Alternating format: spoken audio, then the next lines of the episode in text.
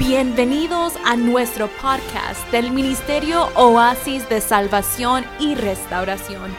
Esperamos que la palabra a continuación ministre tu vida y desafíe tu espíritu.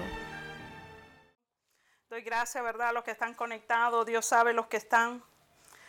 Los que no puedan poner sus cámaras, bueno, al único que tengo es a este niño que no la puede poner. Pero damos gracias a Dios, ¿verdad? Por sus misericordias.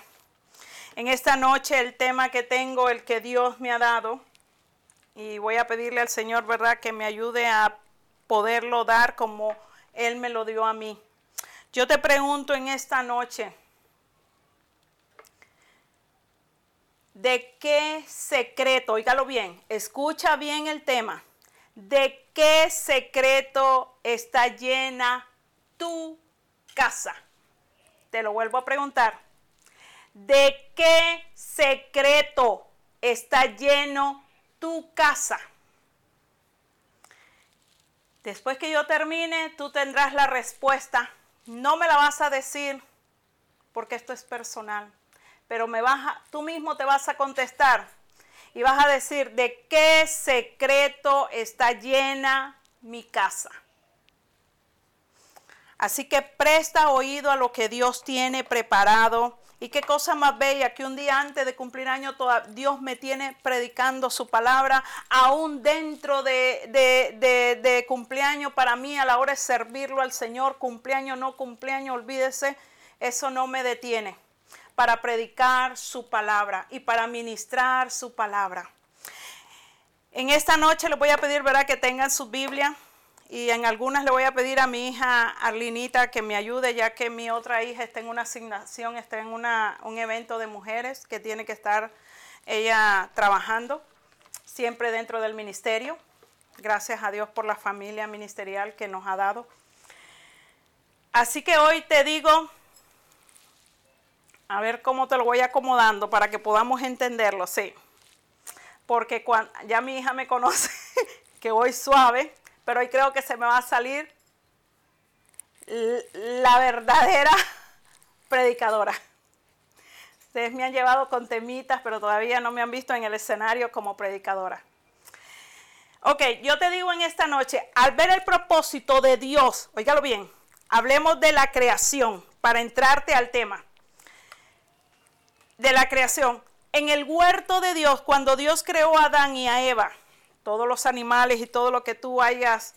Vemos cómo allí, en ese lugar, si tú has leído Biblia, se supone, ¿verdad? Que ya tenemos que ir leyendo la Biblia y los que están en el reto, yo al final del año vamos a darnos cuenta quiénes hicieron el reto, quiénes fueron obedientes, quiénes de verdad anhelan la palabra de Dios. Carla me está ayudando en poner todos los días y le doy gracias a Carla que no se cansa. Carla, antes de mandar, antes de hacer, ella me manda primero para que apruebe cada, cada cosita que usted recibe. No crea que ella lo pone por ponerlo. Ella lo manda y yo le doy la aprobación.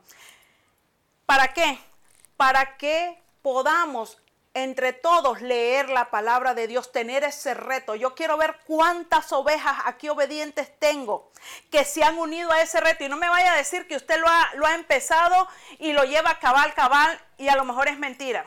A mí me engaña pero al Dios eterno nadie lo engaña, iglesia.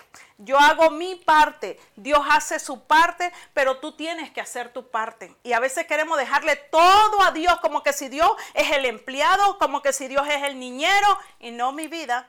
Hay una parte que la haces tú y otra parte que la hacemos nosotros. Óigalo bien, cuando hablamos, ¿verdad?, de, ver el propósito de Dios en el huerto, óigalo bien, vemos cómo ahí estaba su presencia. ¿Cuál presencia? La presencia de Dios en medio de ellos. ¿De quién? De Adán y Eva. Ahí, ¿qué era lo que Dios hacía? Se comunicaba. Y dice que habían dos querubines, imagínense que guardaban la puerta del huerto. Qué cosa más bella eso, ver esos querubines, ver la misma presencia de Dios en medio de Adán y Eva. No había templo. En ese lugar no había templo, oígalo bien, porque el templo era la casa. Adán y Eva se presentaban en el huerto y ahí mismo, óigalo bien, ahí mismo tenían la presencia de Dios mismo, al Dios vivo. Como ustedes ven en la creación, vemos el plan perfecto que Dios tenía para Adán y Eva y para toda la humanidad. ¿Y cuál era ese plan para el ser humano? Que Él estuviera siempre entre su pueblo, entre sus hijos. La presencia misma del Dios eterno, directa. ¿Tú sabes lo que es tener la presencia de Dios ahí mismo, directa? Ese era el plan de Dios debido al pecado y debido a la desobediencia es que se rompe esa comunicación, se rompe esa relación, se rompe esa presencia directa que, el Padre quería desde la creación que lo tuviéramos con Él. Por eso es que hoy en día hablaba con un joven y me decía, ¿sabe qué? Yo quisiera sentir la presencia de Dios, pero me siento vacío y, y me congrego en una iglesia católica. Pero vamos al punto que ni en la iglesia católica, aún estamos en los evangélicos y ni aún muchos no sienten la presencia de Dios. Yo no concibo que usted vaya, que vaya a un templo o se reúna acá se conecte acá. Lo mismo hacemos, adoramos. Si usted va al templo, usted va a adorar. Si usted va al templo, va a tener reverencia. Lo mismo es acá. Pero a veces veo que no veo, de verdad se lo digo, no, son pocos los que de verdad se meten a adorar y se meten a buscar. Dios quiere ministrar a su pueblo, iglesia, pero eso depende de usted. A veces vemos en los tiempos de antes que se ponía, eh, ponían más rápido la música, la pandereta, los tambores, como que si así bajaba la presencia de Dios. No, mi vida. La presencia de Dios está donde hay adoración, donde hay sinceridad donde hay deseo. Óigalo bien, si tú no lo anhelas, ay, por el compromiso para que la pastora me vea. Dios conoce el corazón, papita y mamita. Tenemos que venir con unas ganas de adorarlo. Tú sabes cuando tienes hambre, te hacen las tripas, gru, gru, gru, y si no comes te da mareo, te, te sube una bolita y te baja. Un montón le da. Asimismo, tenemos que anhelar la presencia de Dios, el estar adorándole. Y voy a pedirle a Arlina que me lea segunda de Samuel 6:3. No voy a poner nada en pantalla. O apunta o busca su Biblia. Diligente, después no digas Dios no habla, Dios habla, pero tú no buscas ni apuntas.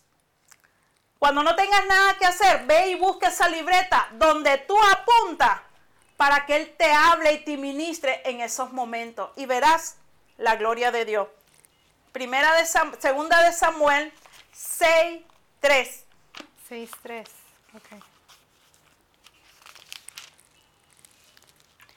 Pusieron el arca de Dios sobre un carro nuevo y la llevaron de la casa de Abinadab, que estaba en el collado, y Usa y Agío, hijos de Abinadab, guiaban el carro nuevo. Ok. Vieron ustedes que en el tiempo de Adán y Eva la presencia de Dios estaba ahí con ellos. Vemos viendo que debido al pecado y debido a la separación que hubo, por eso es que usted a veces no siente a Dios porque no lo busca o por el pecado eso separa a Dios de que tú sientas esa presencia, esa comunión con Él. Si no está esa comunión, no lo vas a sentir, te reventará, se reventará la que está cantando, pero no lo vas a sentir, iglesia. al romperse eso fue que entonces se hacían, óigalo bien, era a través de un arca la presencia de Dios estaba ahí la presencia de Dios en esa arca. Creo que tengo una foto y después Adriel me la va a colocar, te la mandé, hijo, en el momento que te diga. Te voy a hablar hoy del famoso Abinadá. Por eso quiero saber, el título mío es ¿De qué secreto está llena tu casa? Óigalo bien. el tremendo fracaso en la vida de Abinadá. No sé si esa historia la has leído y si no la has leído, pues hoy la vas a conocer. No tenía excusa, óigalo bien, por no haber enseñado a sus hijos. Te estoy hablando primero para que te des cuenta quién era Abinadá. No tenía excusa, como muchos acá no tenemos excusa, iglesia, por no haber enseñado a nuestros hijos a respetar la presencia del Dios eterno en el arca que le había sido encomendada. Esa arca había sido encomendada a Biná, a Binadá. Óigalo bien se le había encomendado el arca donde iba la presencia del Dios vivo, la presencia del eterno Dios, la presencia del Dios de batalla, la presencia de Jehová Jireh, la presencia del chalón, del yo soy, de todos los nombres que vamos a aprender este, eh, en, estos, en estos próximos domingos con el pastor. Óigalo bien, la presencia del Señor fue encomendada que los filisteos, óigalo bien, la habían tomado en una de las batallas contra Israel. Fue que el arca, por eso es que el arca pasó a mano de Abinadá. Abinadá era un levita. ¿Y qué era un levita? ¿Quién me dice quién era un levita? Eran los encomendados de la presencia, de llevar al pueblo, de adorar. Eso es un levita vaya aprendiéndolo, después no me diga, ¿y qué es un levita? Era un sacerdote de la tribu de Judá. Oiga bien lo que era Abinadá. Y así vemos mucho en las congregaciones, que somos levitas, que somos sacerdotes, que tenemos cargos, óigalo bien, era un sacerdote de la tribu de Judá. Por consiguiente, era un hombre que conocía la ley de Moisés perfecta y conocía las escrituras. Hay muchos que se saben las escrituras, se saben las leyes, se saben los puestos. Óigalo bien. Las escrituras con respecto cómo tratar la presencia de Dios, porque era un levita, era conocedor de la presencia de Dios, o sea, no era uno que no sabía lo que era ser un levita, él conocía la, el llevar la presencia del Señor, iglesia. Y así vemos mucho en las congregaciones. Así que cuando, oígalo bien, cuando se le confían, debió de haber enseñado, se le confió porque él era un sacerdote y era un levita, oígalo bien. Así que cuando se le confió, debió de haber enseñado, se le concedió el arca, se le concedió la presencia de Dios que estuviera en la casa de él. Óigalo bien. ¿Y qué fue lo que hizo él? Así que cuando se le confió, se le depositó, él debió de haber enseñado a sus hijos a respetar la chequina para que no le causara ningún daño a cualquier imprudencia hacia ella. Miren la responsabilidad de que nosotros tenemos que enseñar. Por eso te dije, ¿qué secreto está en tu casa? Y aquí nos vamos a dar cuenta qué secretos tú tienes. Abinadab era levita, era un sacerdote, y te lo vuelvo a mencionar, de la tribu de Judá. Conocía las leyes, muchos de los que estamos acá ya conocemos palabras. Nos entra por aquí y nos sale por acá.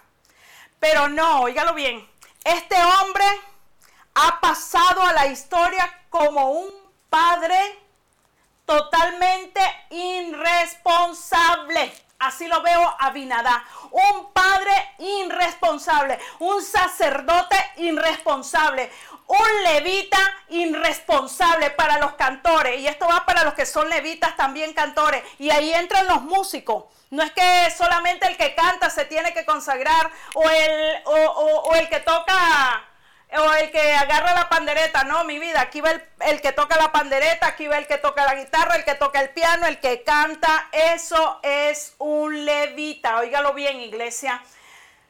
No supo instruir, óigalo bien, ni enseñar a sus hijos en las conductas propias de un sacerdote escogido por Dios, porque no era escogido por el hombre. Los sacerdotes en los tiempos de eran escogidos por el mismo Dios, iglesia de enseñar la ley al pueblo. El sacerdote era el que se encargaba de enseñar las leyes al pueblo, como hoy nosotros, los pastores, somos los llamados a predicar y enseñar la palabra al pueblo. Óigalo bien, a sus ovejas. Pero desgraciadamente fue negligente, no supo enseñarla ni a sus hijos, mucho menos que la pudiera enseñar al pueblo. Si no eres un buen padre, no pienses que vas a ser un buen predicador o un buen sacerdote cuando en tu casa tú no lo enseñas. Por eso dice la Biblia, intruye, intruye.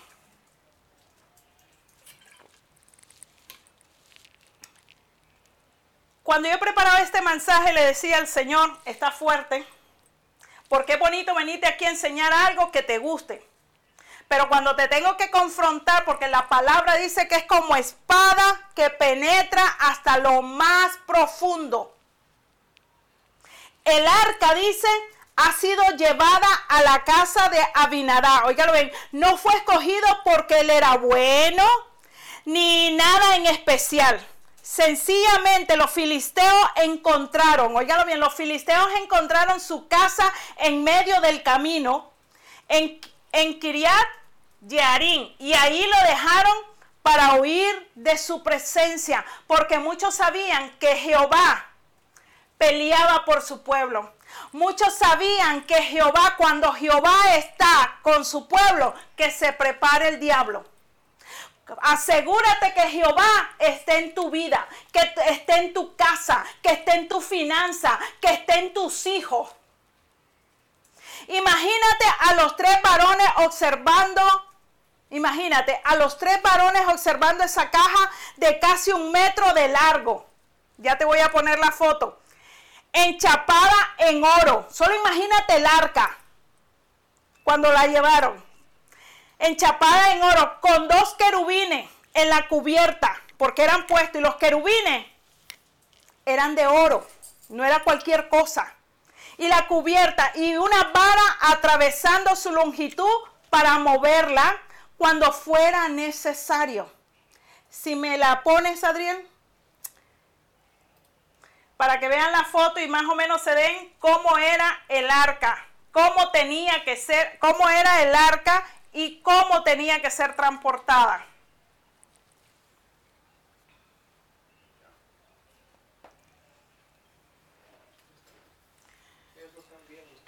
Ok, ¿la ven? Está el arca, ese de oro, los ángeles, los, querubines, yo le digo los, los querubines de oro, pues estaban postrados, porque dentro de esa cajita donde usted ve ahí bañada en oro, todo, ahí estaba la presencia de Dios.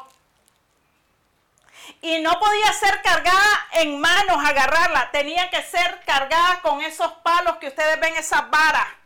No se podía tocar.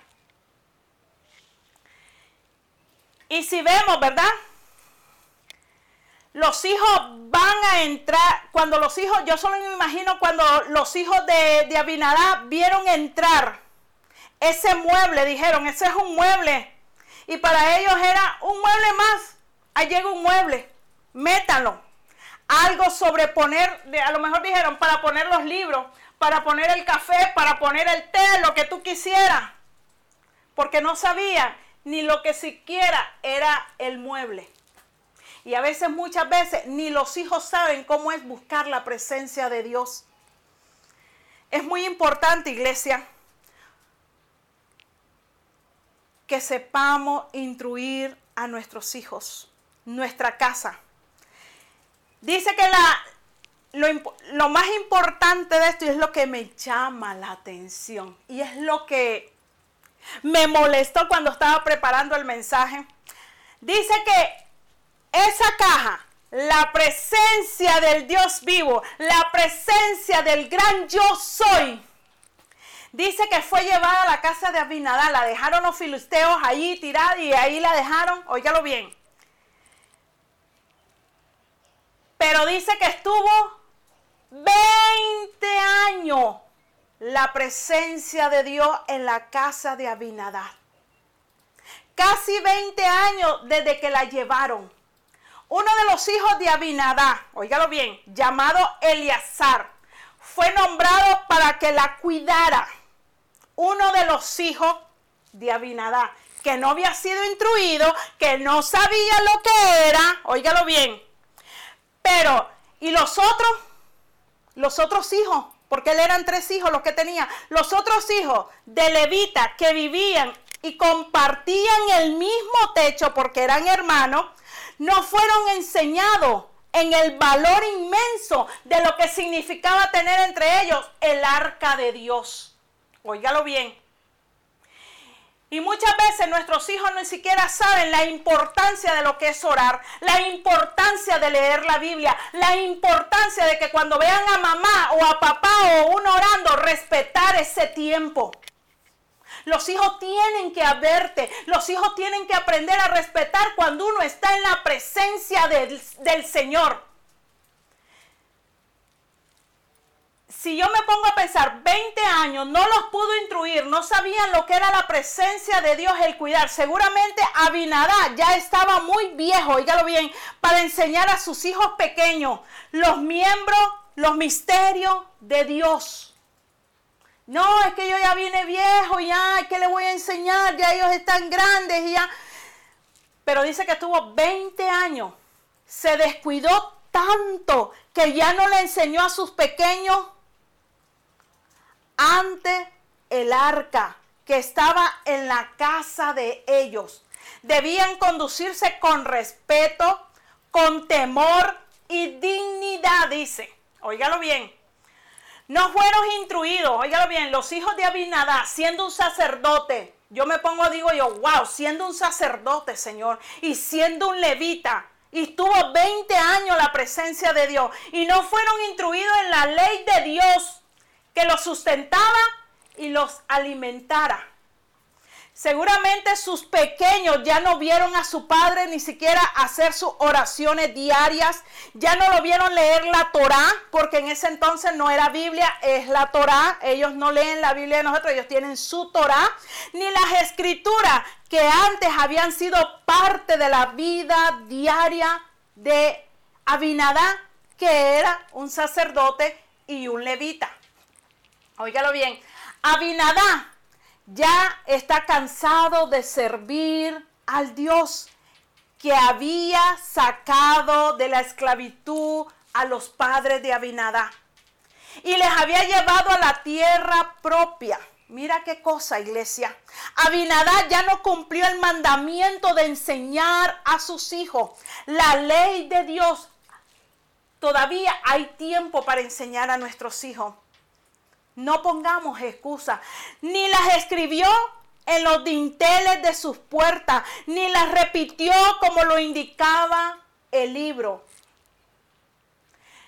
Muchas veces el Señor nos manda que se las repitamos a nuestros hijos, que se las hablemos, que se las digamos, que le, los confrontemos. No, pero es que usted no sabe. Iglesia, fue entonces cuando encontramos que David, el rey David, óigalo bien, que es donde aparece ya el rey David en su escenario, cuando el rey David decide un día ir a su casa, usted sabe, por el arca de la presencia de Dios, porque David era un adorador. Usted se pone a leer los salmos, en sus mayorías son de David. Son salmos tan preciosos, a mí me gustan. Es una de mis pasiones los salmos. Y dice que él fue a buscar el rey David para buscar la presencia, buscar el arca de, de Jehová.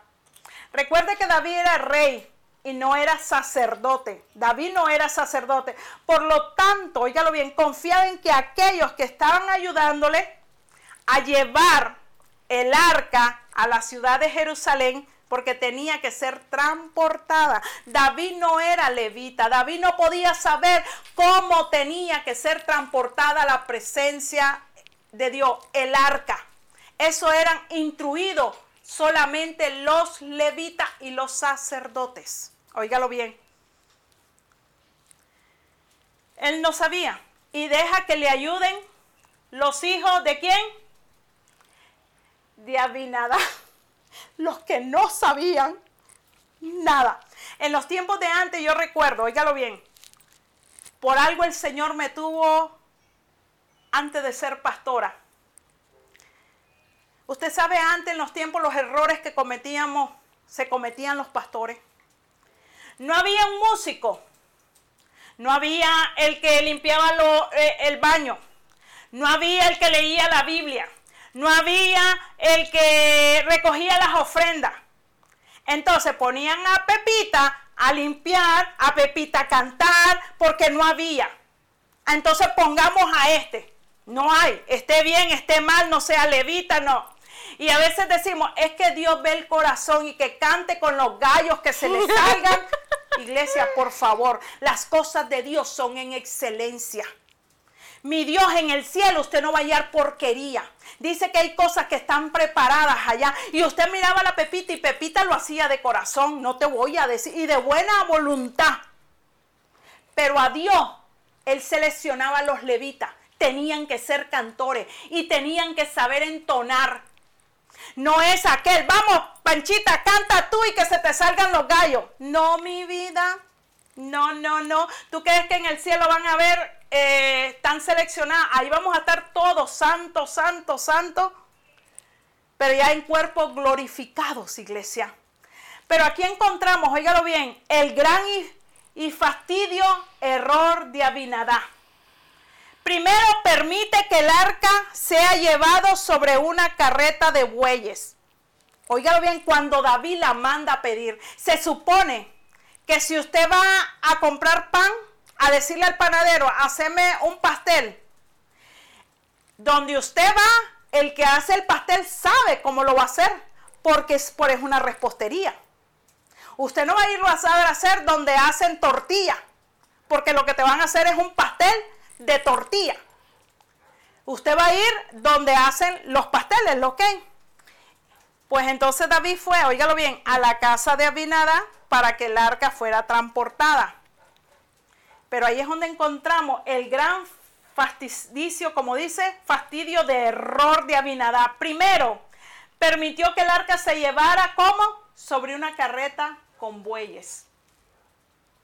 Cosa que Dios no dijo que fuera llevada así. ¿Acaso no sabía él como levita que debería de ser llevada? Claro que él lo tenía que saber porque era un levita. Era sobre, ¿cómo tenía que ser cargada la, el arca? Sobre los hombros, no sobre bueyes. Y él dice que la montó, óigalo bien, el error. Por eso dice, mi pueblo perece por falta del conocimiento. La montaron y la montaron, imagínense la presencia de Dios montada en unos bueyes. De verdad, yo digo, Señor, óigalo bien. Luego, ¿qué les pasó a los bueyes? Te estoy narrando medio la historia porque se supone que más de alguno la habrá leído. Luego los bueyes tropiezan y la carreta se desnivela. Y el arca está a punto de caerse, claro. Mm. Porque tenía que ser llevada cargada en los hombros. Cargada en los hombros. Óigalo bien, con esas varitas, por eso te lo puse allí. A veces Dios manda hacer algo a la forma de él y tú lo quieres hacer a la forma tuya. Y no es así, iglesia. Por eso es que a muchos Dios los tiene que quebrantar. Por eso es que a muchos los tiene que rajar y volverlos a hacer. Y duele. ¿Y cómo duele? Porque yo ya lo pasé. Pero tenemos que ser formados, iglesia. Óigalo bien.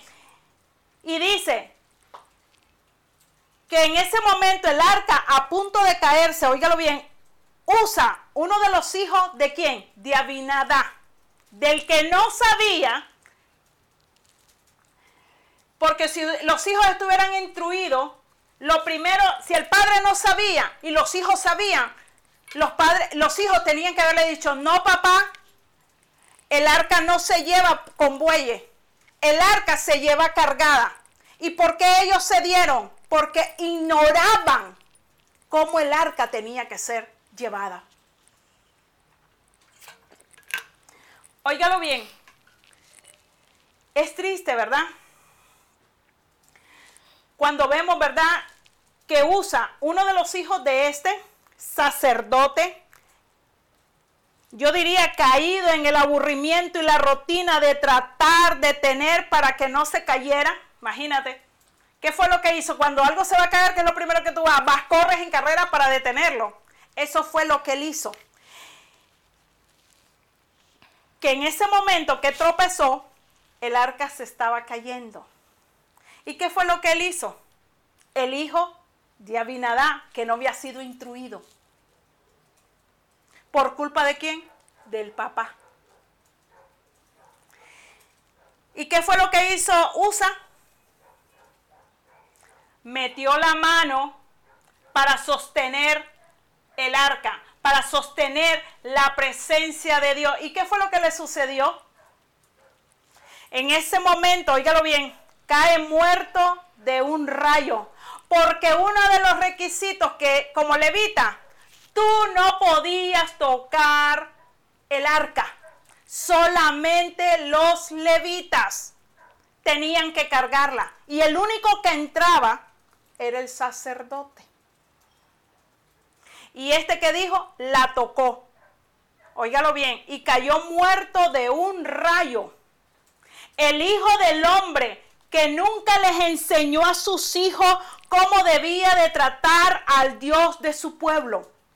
Así que aquí padres, me incluyo yo, padres, madres, sabemos, pastores, líderes, tenemos que instruir a la iglesia para que el día de mañana no diga el pastor que estuve, la madre que tuve, la julana no me enseñaron y no cometer los grandes, los graves errores de este sacerdote que no supo o no quiso enseñarle a sus hijos el respeto y la forma de tratar al Señor. Nosotros tenemos que estar corrigiendo y diciéndole a nuestros hijos, oye, el tiempo, oye, estamos en el templo, oye, pon el primer lugar.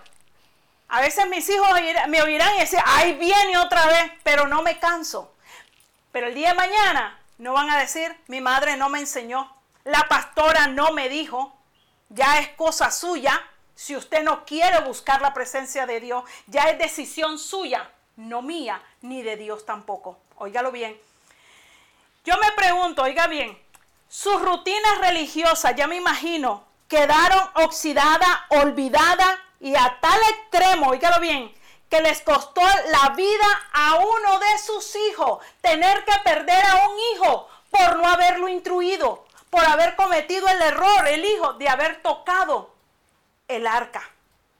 Yo me pongo a pensar, y esto es lo que me da cosa de, como dicen el doctor Chapatín, 20 años estuvo el arca de Jehová en la casa de Abinadá. 20 años. La misma presencia del gran yo soy. Y no sucedió nada. No pasó nada. Nadie se enteró que la presencia de Dios estuvo por 20 años en tu casa. ¿Cuántos años lleva que no saben que tú eres cristiana y adoras a Dios, que te da vergüenza adorar y que tus hijos te vean adorar, que te da vergüenza que te vean adorar el vecino, que te da vergüenza y cierras las ventanas y las cortinas para que nadie te oiga y no se dan cuenta que la presencia de Dios la tienes en tu casa. Y actuamos como Abinadá.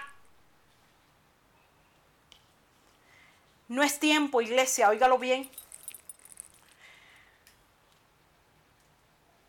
Óigalo bien, te hablé de quién era Abinadá. Un padre negligente, un padre que no enseñó, un padre que estuvo 20 años la presencia del Dios vivo en su casa y no sucedió nada. Y te quiero llevar a este otro que tengo acá. Dame un chancecito. Óigalo bien te voy a hablar de Obed Edom. Porque el arca estuvo en la casa de Abinadá por 20 años. ¿Cuántos años lleva sirviéndole a Dios? Y ya ahora no existe el arca que anda cargándose. Ahora la presencia de Dios está en nosotros. Donde tú vas, Él va. Y la presencia de Dios se manifiesta donde tú vas. Tú no puedes vivir de la experiencia de otro pastor. Ay, es que la unción suya. La, no, no, no, no. ¿Y la tuya qué? ¿Tu responsabilidad qué? Cada uno tiene que buscar su arca. Cada uno transportar la presencia del Dios eterno, iglesia. Mira que hoy puedes hablar con Dios en cualquier momento, siempre y cuando si andas en pecado, andas mal, se corta, se corta. Te vas a sentir triste, solo, angustiado, atribulado, cansado, no tienes ganas de leer la Biblia, no tienes ganas de orar, no tienes ganas de conectarte. Y ahí, papito, hay algo que te has dejado enfriar. El, el dejarse enfriar es pecado. Ay, sí, pastora, sí, mi vida es pecado. Tal vez no te acostarás con la mujer que no es tuya. Tal vez no te fumarás un pito. Tal vez no dirás malas palabras. Pero el solo hecho de no buscar la presencia de Dios es pecado, es negligencia. La Biblia nos da grandes lecciones, óigalo bien, para una excelente relación entre Dios y su pueblo. Por eso es que el pastor y yo te decimos, lee la Biblia, lee la Biblia. Hay muchos que dicen, pastora, ora por mí, pastora, sí, ¿y tú cuándo oras? No vivas de las oraciones de otros. No vivas buscando la unción de otro y la tuya. Todos tenemos la unción si la queremos buscar, porque Dios no hace acepción de hijos. Dios no dice, a Marisol solo le voy a dar la bendición. No, Dios no es así. Dios busca adoradores. Dios busca un corazón que le busque. Pero si tú no nunca le buscas, busca todo lo demás, menos a Dios, ¿cómo querés que Él se manifieste? Mm.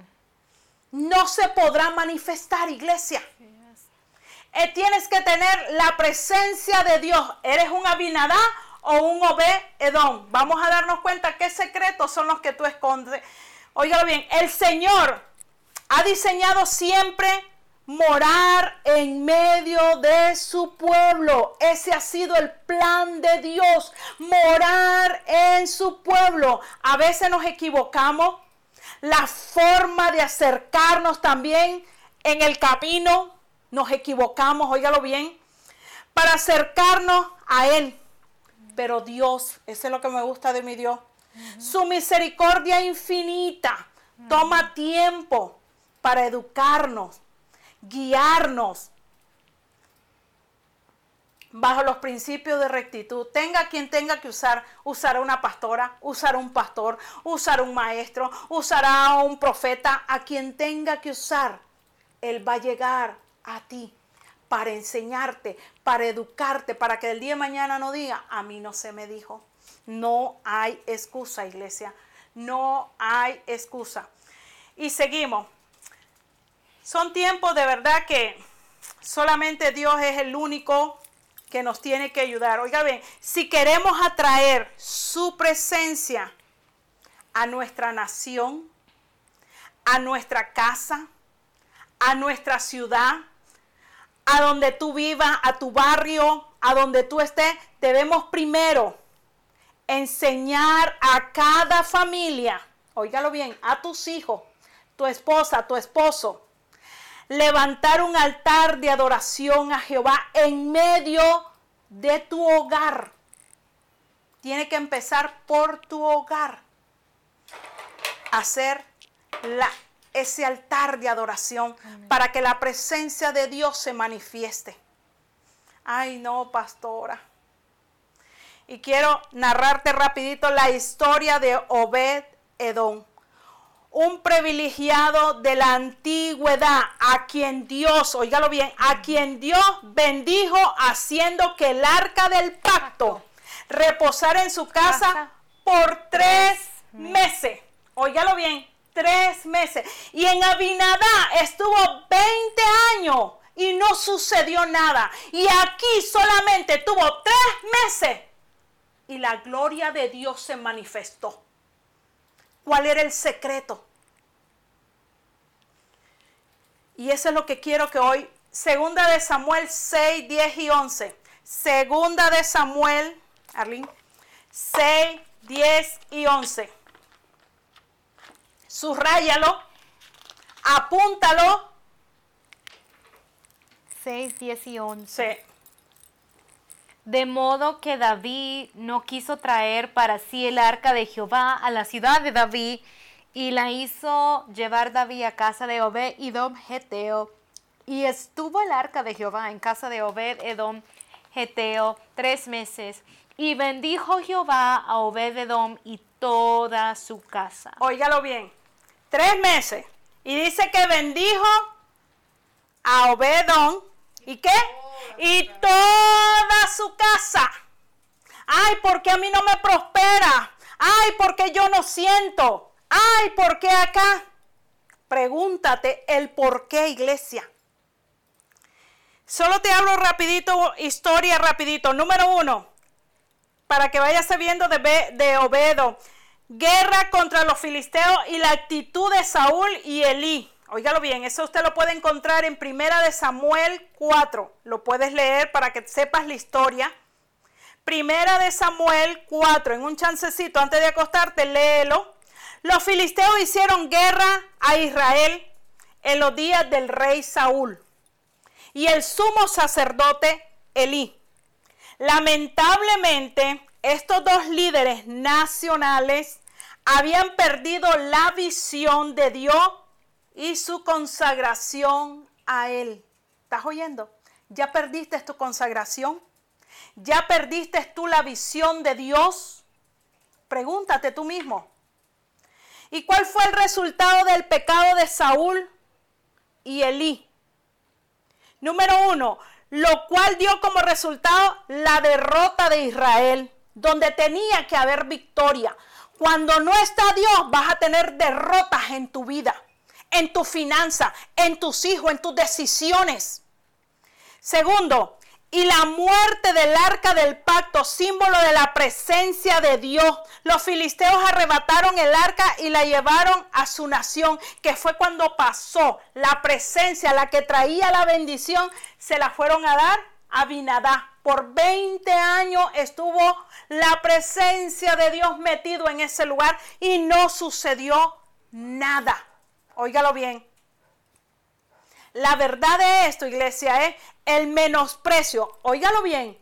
El menosprecio a la presencia de Dios trae derrota, muerte, pérdida de la presencia de Dios. Cuando nosotros estamos adorando y tú no quieres adorar y ves en medio desprecio el estar adorando, porque no estamos adorando ninguna imagen, no estamos adorando un tiesto, ni un cartón, Estamos adorando al Dios vivo. Y eso, oiga, es menospreciar la presencia de Dios. Cuando estamos adorando y el otro está viendo el techo, el otro se está riendo, el otro está jugando, el otro está comiendo, mascando chicle, el otro, oye, atendiendo el teléfono, eso es una falta de respeto y reverencia. Eso es un menosprecio a la presencia de Dios, iglesia. Y eso te va a traer derrota, muerte, pérdida de la presencia de Dios, iglesia. Así como lo oye. Ay, pastora. Óigalo bien, los filisteos dice que llevaron el arca de Jehová a su tierra, irritando a quien, al Señor, y trayendo sobre ellos su juicio. Óigalo bien. Ellos prefirieron devolver el arca del pacto a la tierra de Israel, porque sabían que con Jehová, el que se mete, que se prepare.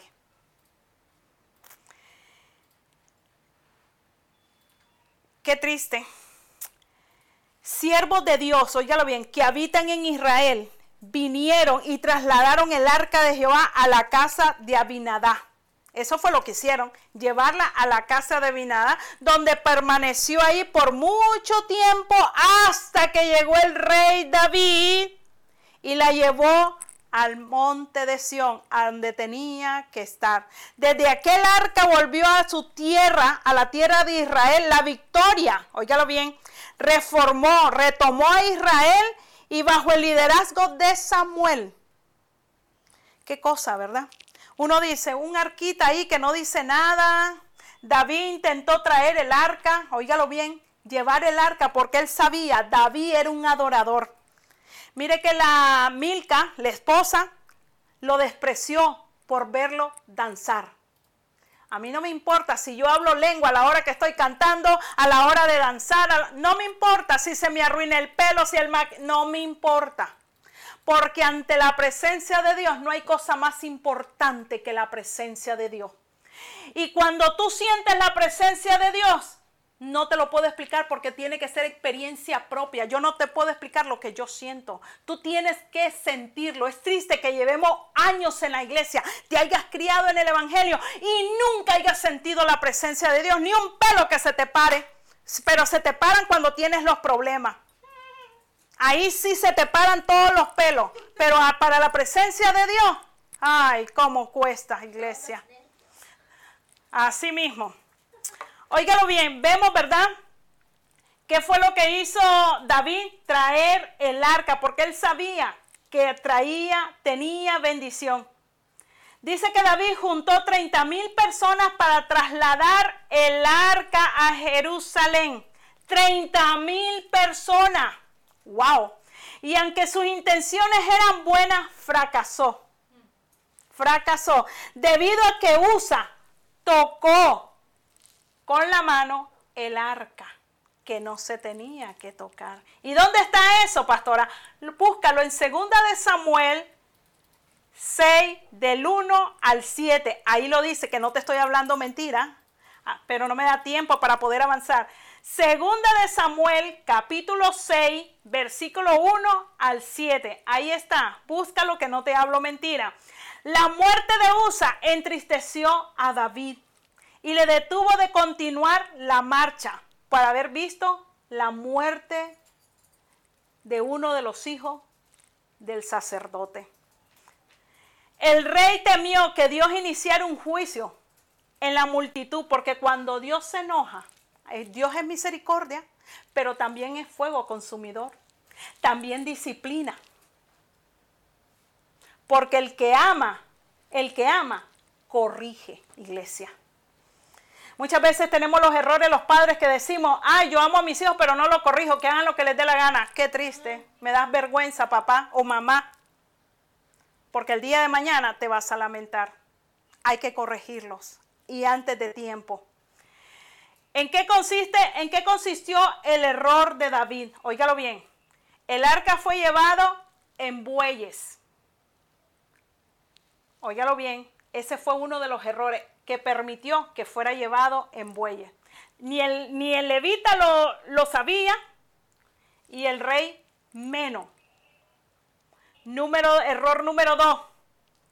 Fue llevada en un carro nuevo. ¿A qué? A la manera de los filisteos, no a la manera de Dios como había dicho. Cuando Dios dice algo y tú lo haces a tu manera, te sale mal. Número tres, Usa tocó el arca. ¿Y sabes lo que significa usa? Significa fuerza humana, la cual nos enseña que no basta hacer uso de la habilidad personal para ministrar a Dios. Debe de hacerse según su palabra. No, es que yo ministro a Dios de esta forma. No, mi vida, no es a como tú quieras, es a como Dios manda. Número cuatro, el arca debía ser cargada en los hombros de los levitas. Y no eran cualquiera, eran escogidos por Dios. Pero hoy ponemos al que anda mal a cantar. Ponemos a aquel porque está llegando y a ese yo voy a poner. No, mi vida. No, no, no. Los levitas son escogidos, iglesia. Entiéndalo, por favor, iglesia. No podemos poner a Pepita, Julana. Ay, si no la ponemos se va. Lo siento, pues que se vaya. Bye, adiós, sayonara, arrivederci. No es a la manera tuya, es a la manera de Dios. Por eso yo no me rijo de concilio de hombres. Es a lo que está en la palabra, iglesia. Tal vez no seré aplaudida, tal vez no seré de las pastoras runga, runga, ra, ra, ra. No, no me interesa. Yo prefiero que el infierno sepa quién es Marisol Solórzano y el cielo lo sepa. Pero el resto de la gente no me interesa, iglesia, porque la gente no me va a dar la entrada al cielo, iglesia. Lo aprendí, me costó aprenderlo, pero lo aprendí, iglesia. Ok, ¿Qué determinó David? Número uno, hizo David también casa para sí en la ciudad de David. Mira lo que hizo David. Y arregló el lugar para el arca de Dios y levantó una tienda. Eso fue lo que hizo él. Número dos, David. Entonces dijo David, el arca de Dios no debe ser llevada sino por levita. David lo entendió y no era levita, ni era sacerdote, era un rey. Y dice, porque a ellos ha elegido Jehová, que lleve el arca de Jehová y le sirvan perpetuamente. Ese era el orden de nuestro Dios, iglesia. La verdad, número dos, la presencia de Dios debe ser traída en la forma de Dios, iglesia. ¿Tú crees que la presencia de Dios la vas a traer viendo en el techo? ¿Crees que la presencia de Dios la vas a traer? Ay, vengo a la iglesia porque me traen. Ay, hoy estoy cansada y no siento adorar. Así no vas a sentir nada, iglesia. Lo siento mucho. Te quedarás ahí como espectador viendo que otros reciban y tú nunca vas a recibir. ¿Cuál fue el secreto de Obed? Abinadá, ¿cuál fue el secreto de Abinadá? Que no enseñó, no instruyó, se cansó, se aburrió, no hizo lo que Dios le mandó, vivió ignorando del conocimiento de lo que Dios, porque ellos, ellos fueron instruidos en la palabra. Y aquí viene el secreto de Obed Edom. Obed Edom convirtió su casa, su hogar, en un glorioso altar de adoración, iglesia. Tu casa debe ser un altar de adoración, no un altar que llegue Raimundo y todo el mundo a hacer lo que le da la gana, que llegue Raimundo y todo el mundo a ver la televisión lo que se le dé la gana, que llegue Raimundo y el mundo y suba los pies y con la cerveza ahí al lado. No, papito. No te equivoques de hacer lo que te dé la gana. Yo en mi casa soy muy celosa y aún allá, a ver lo que se debe de ver, lo que no se debe de ver, I'm sorry con excuse me, porque tu casa se vuelve un altar. Así como lo oyes, iglesia. Ok, vemos número dos. El secreto de Obedón. Dios quiso morar ahí desatando su poder. Óigalo bien su vida y su prosperidad, porque dice que bendijo a él y a toda su casa. El plan de Dios hoy es prosperar a su pueblo, no solo porque diezman y ofrendan, óigalo bien, pero a través de un camino más excelente, la oración ferviente, la, la adoración trae bendición. ¿Sabes que cuando estás adorando de corazón, Dios ministra tu vida? Cuando estás adorando de, todo corazón y amor, Dios sana, Dios liberta. Ah, yo no lo he sentido, pastora. Pero ¿cómo lo vas a sentir? Si, si, si tienes, está la presencia, pero no das uso de ella. Lo que produjo la presencia de Dios en la casa de Obed Edom. Miren que solo tres meses estuvo y en la del otro estuvo 20 años y no sucedió nada. Hoy yo te pregunto, ¿qué eres tú? ¿Abinadá Obedón, ¿qué está sucediendo en tu casa? ¿Qué está pasando en tu casa? No, no tengo, desde que vine a los pies de Cristo estoy más pelado que la cola de un zorro. No, mi vida, algo está pasando. No estás adorando mi corazón. Estoy peor que cuando estaba con el diablo. Eso no me lo digas porque no te lo voy a creer. Si estás mal y estás peor ahora que conoces a Dios, es por tu culpa, no porque Dios quiera. Ok, lo que produjo la presencia de Dios en la casa de Obedón. Número uno, Dios lo bendijo primeramente a quién? A Obed Edom. El líder de la casa tiene que ser el primero que Dios tiene que bendecir.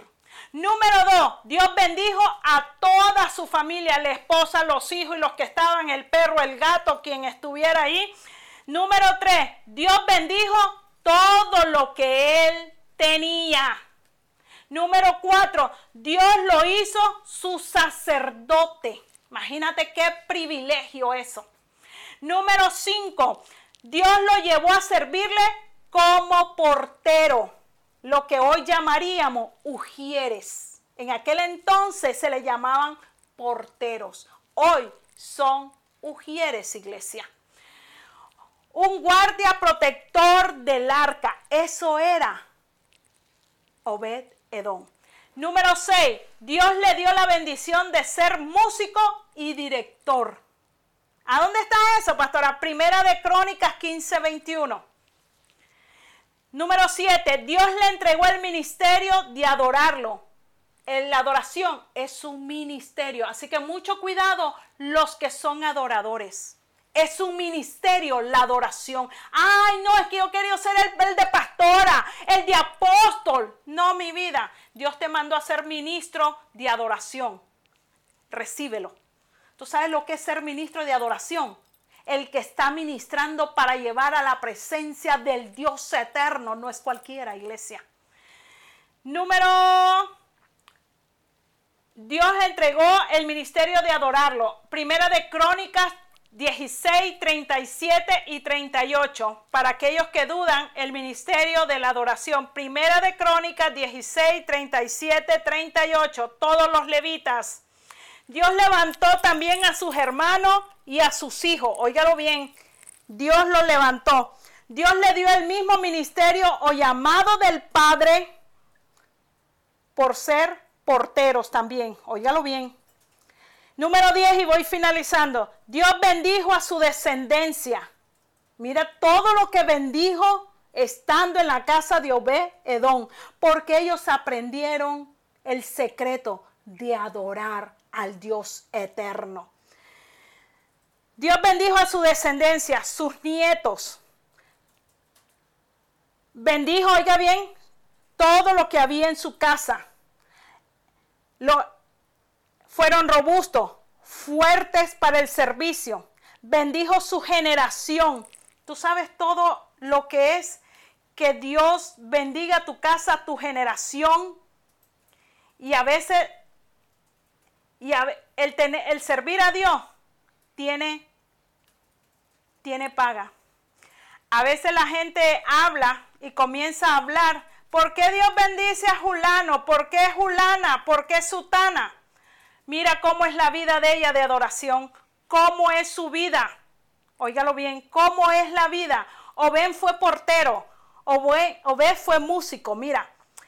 Guardianes del arca, tú sabes estar esos que estén protegiendo la presencia de Dios. Wow, yo la anhelo, pero ahora no la, no la anhelamos porque tenemos directo acceso a Él, un corazón humillado.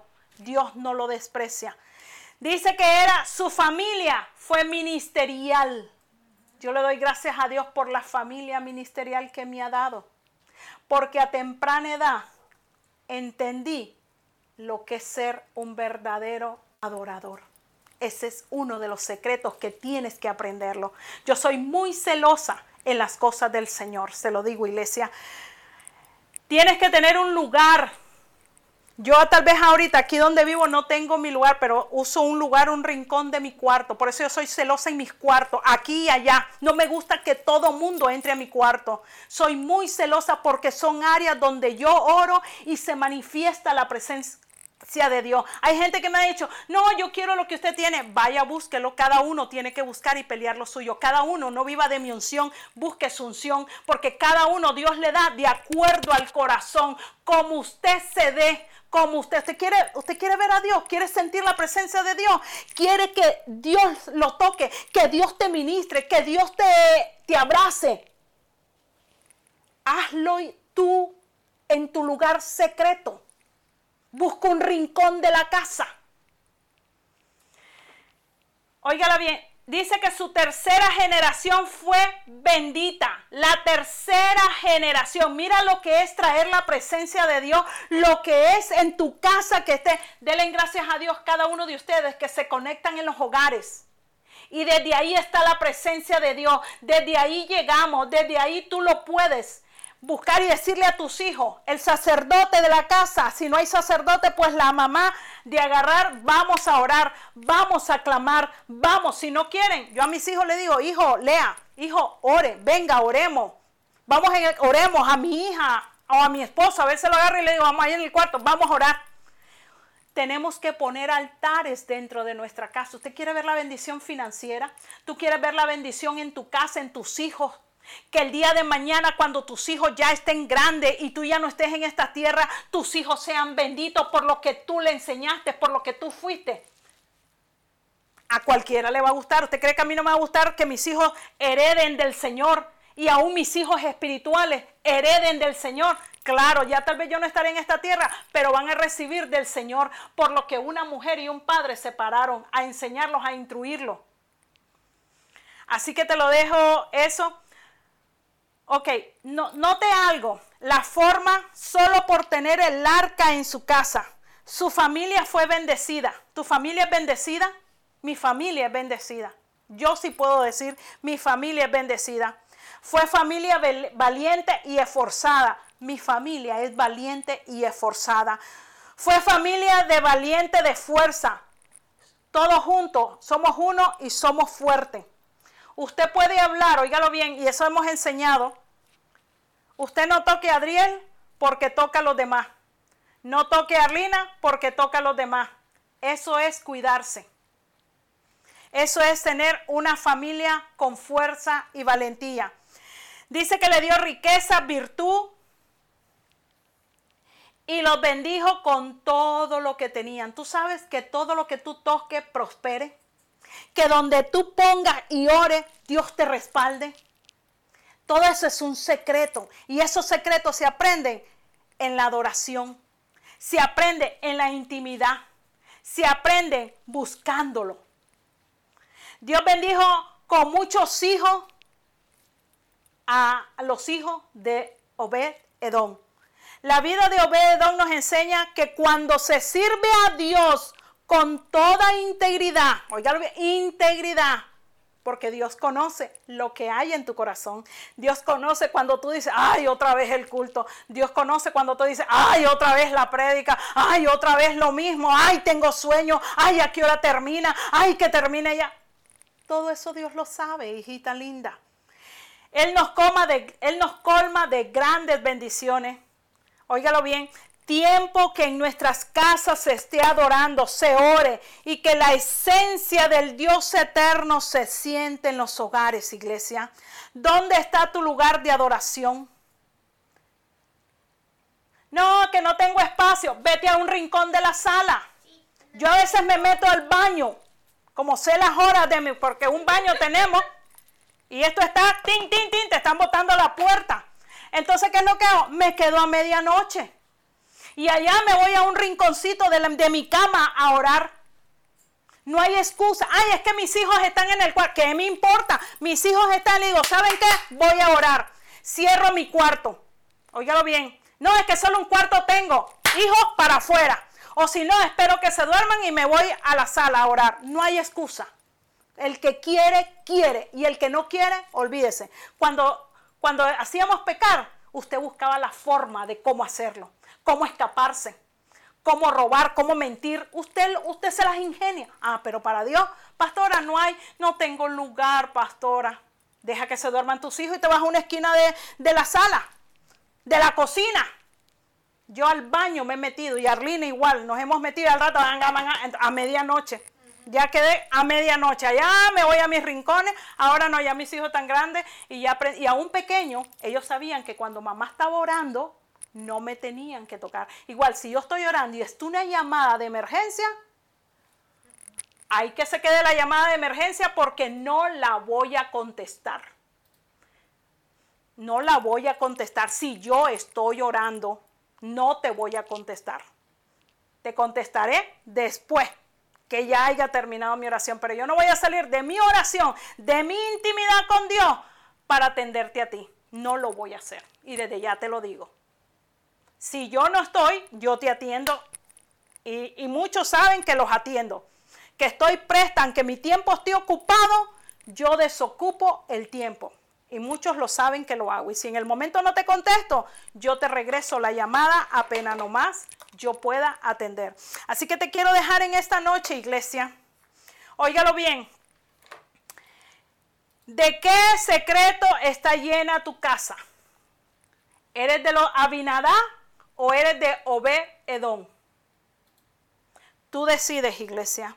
Hoy en esta noche te he predicado Eres tú el que vas a hacer si quieres sentir la presencia de Dios. No hay excusa, tenemos tiempo para ver televisión y no está mal que veas tu tiempo, pero no hay tiempo para adorar a Dios. Tenemos tiempo para trabajar y no está mal que trabaje, porque el que no trabaje no come. Así mismo. Pero ¿dónde está el tiempo de Dios? Tenemos tiempo para dormir y está bien que duerma. Pero si hay que saber desvelarse, métete a orar, métete a adorarle, métete en la intimidad con el Señor. Tus hijos tienen que verte. Ustedes saben que los hijos aprenden más de lo que te ven hacer a ti que lo que tú hablas. Hoy me decía, ayer hablé con una hermana que tenía rato de no hablar con ella y me llama y me dice, es una de las de amigas de años que puedo decir del ministerio. Y viene y me dice, ¿sabes qué? He visto cosas, dice que a veces nuestros hijos han aprendido por errores que nosotros los padres hemos cometido. Y hoy son las consecuencias de lo que ellos están viviendo debido a lo que nosotros les enseñamos. Los hijos son una esponja, iglesia. Así que en esta noche te voy a pedir que cerremos nuestros ojitos.